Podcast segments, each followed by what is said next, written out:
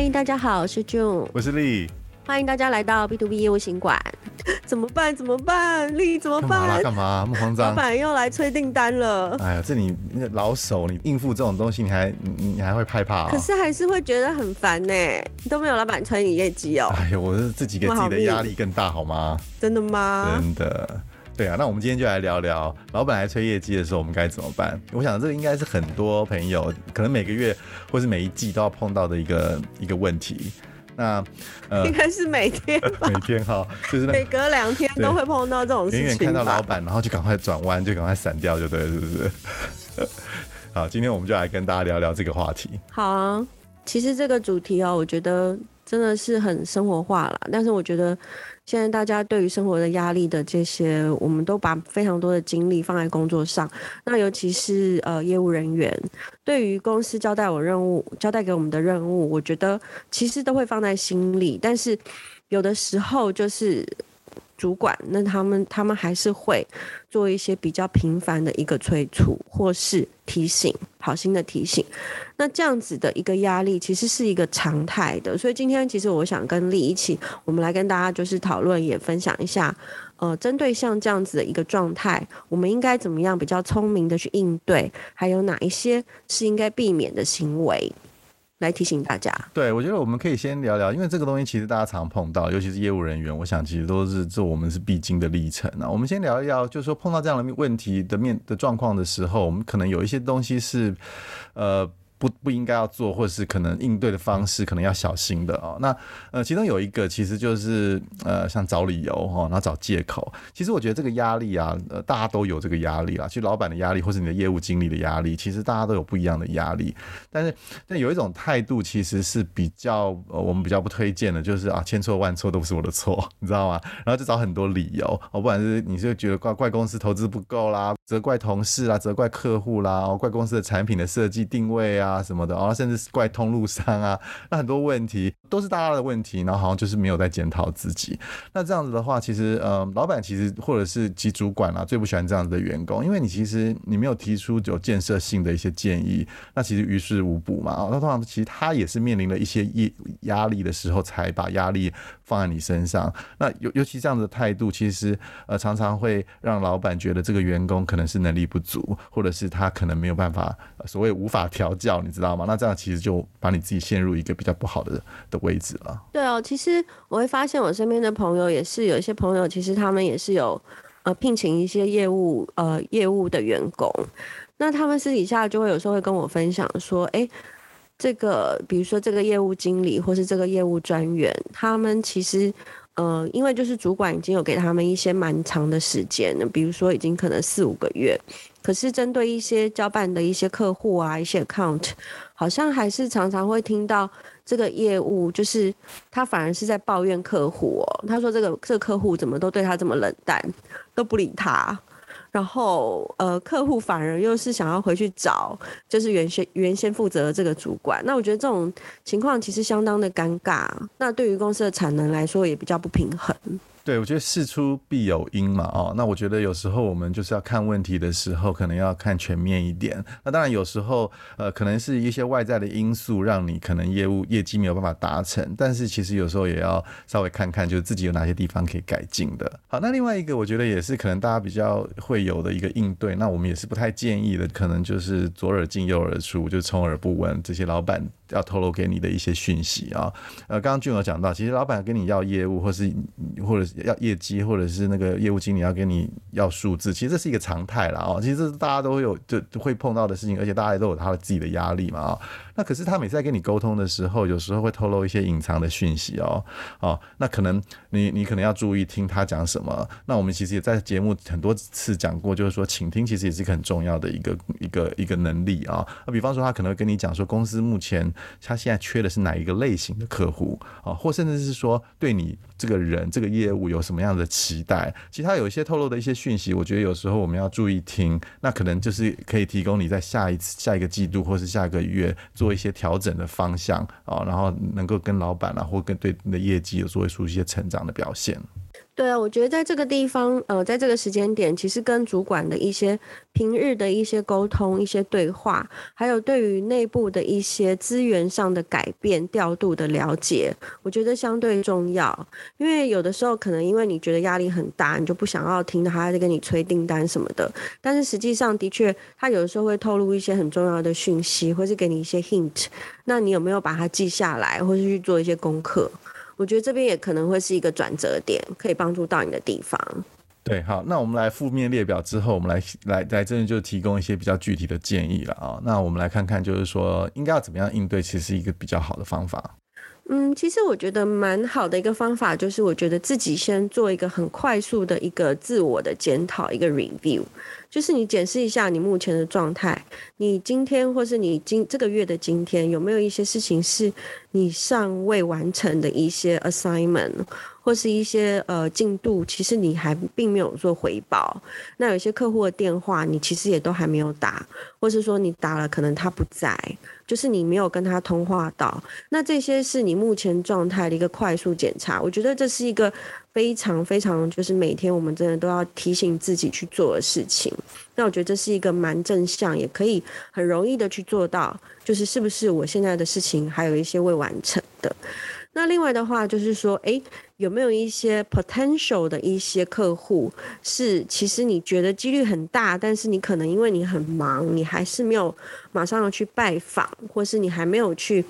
发掘这个案件它背后的一些就是例子啊，还有一些。呃，规格啊，或是一些重要的一些 information，可以把它呃凑在一起。那这些所谓的口袋的案件，平常的努力也是很重要。所以我觉得这算是一个比较就是当下的一个检查。还有就是说，哎，平常有没有努力的去耕耘一些案件，会有一些潜在的商机。我觉得从这两块去看，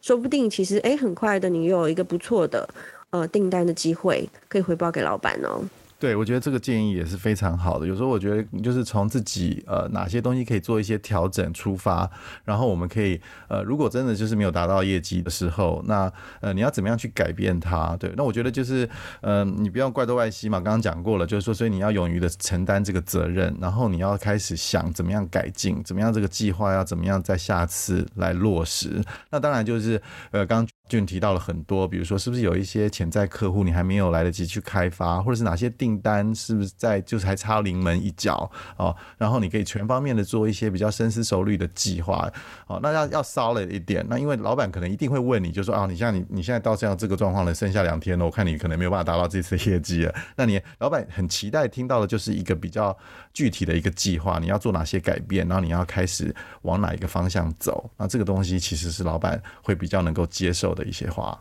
对，这边其实我觉得丽提到一个关键字，就是所谓的具体，因为有的时候我们在回报的时候，资讯可能是比较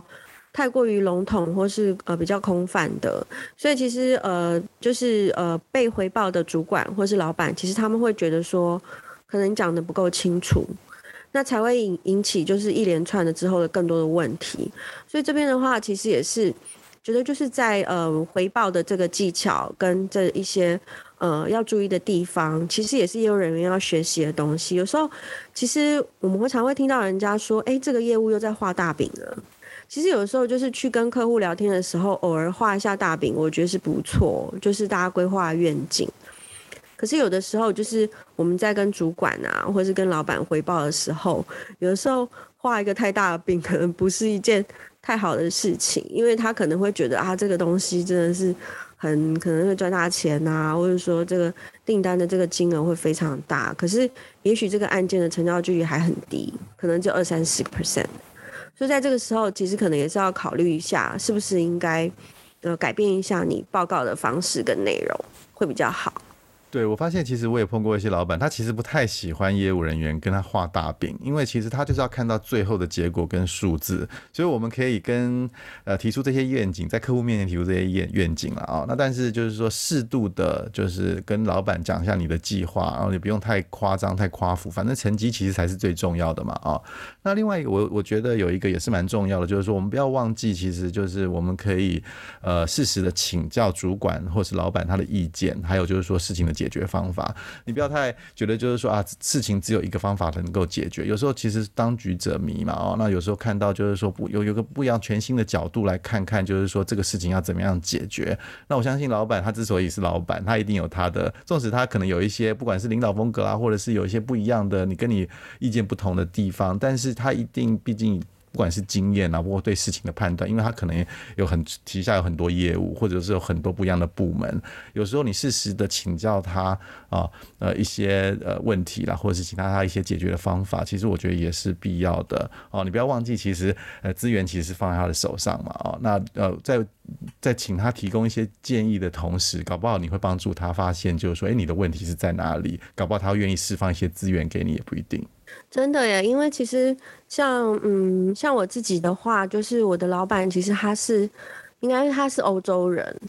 那他嗯、本身位在的地方其实也不是在台湾，他其实是在在国外，他在欧洲。所以其实你能够想象，就是我们处在不同的环境，然后他面对的其实可能是总部的一些更高的管理阶层。那他所能掌握的资源，一定是我没有办法去 reach out 的，或是我没有办法知道的。所以在这个时候，其实。嗯，很细心的去跟主管沟通，或是适时的去提问，问一些问题，其实都有可能替呃业务人员本身争取到一些更多的资源。所以这个其实也是呃我自己一直想要去努力的一个方向。所以有时候真的，我觉得呃我们也不要太就是。有时候不要太否定一些主管，因为可能每个人都有一些他个人的风格，或是你不喜欢的地方。真的。可是多多少少，我觉得还是要去，就是要去珍惜这些资源。那个老板跟长官其实都是人嘛，哦，他其实有时候我觉得我们也要从他的角度去想想看，就是说今天如果你是他的话，你想要从你身上一个业务得到什么哦？所以就是他有的角度跟他的难处啦。哦。那当然每个每个老板有他不一样的那个风格啊，还有跟他的习惯嘛，哦。那我是。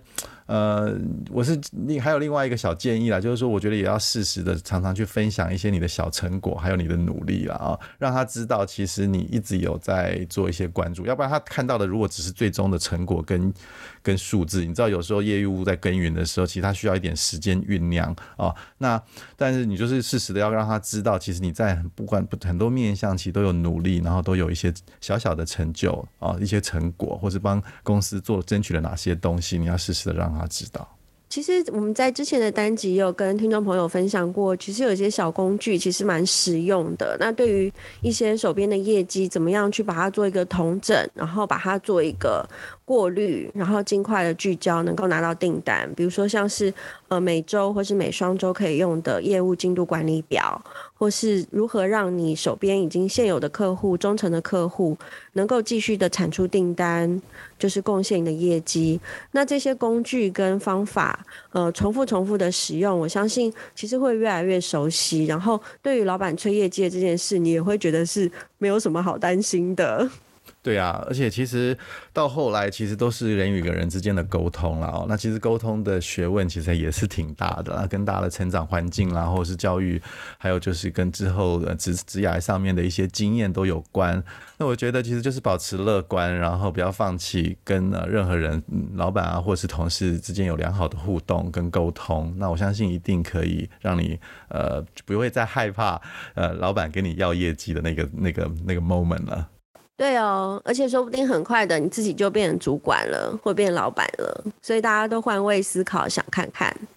那下一次有机会是不是要谈谈，就是说业务主管要怎么样来跟业务沟通呢？不错啊，我觉得这个题目蛮好的，因为我觉得大家其实现在就是在成长，其实速率也都。就是都加快了，而且我们现在看到很多年轻的老板，真的，还有就是不同的产业，就是跨产业，我觉得这个这个话题其实蛮有趣的。啊，那如果各位听众如果有任何的意见，我也很欢迎大家来跟我们联络，然后给我们一些你的例子啊，或者是你的一些想法，我们非常欢迎，搞不好我们会用在我们的节目里的内容里面哦。对，谢谢大家，谢谢，拜拜，拜拜。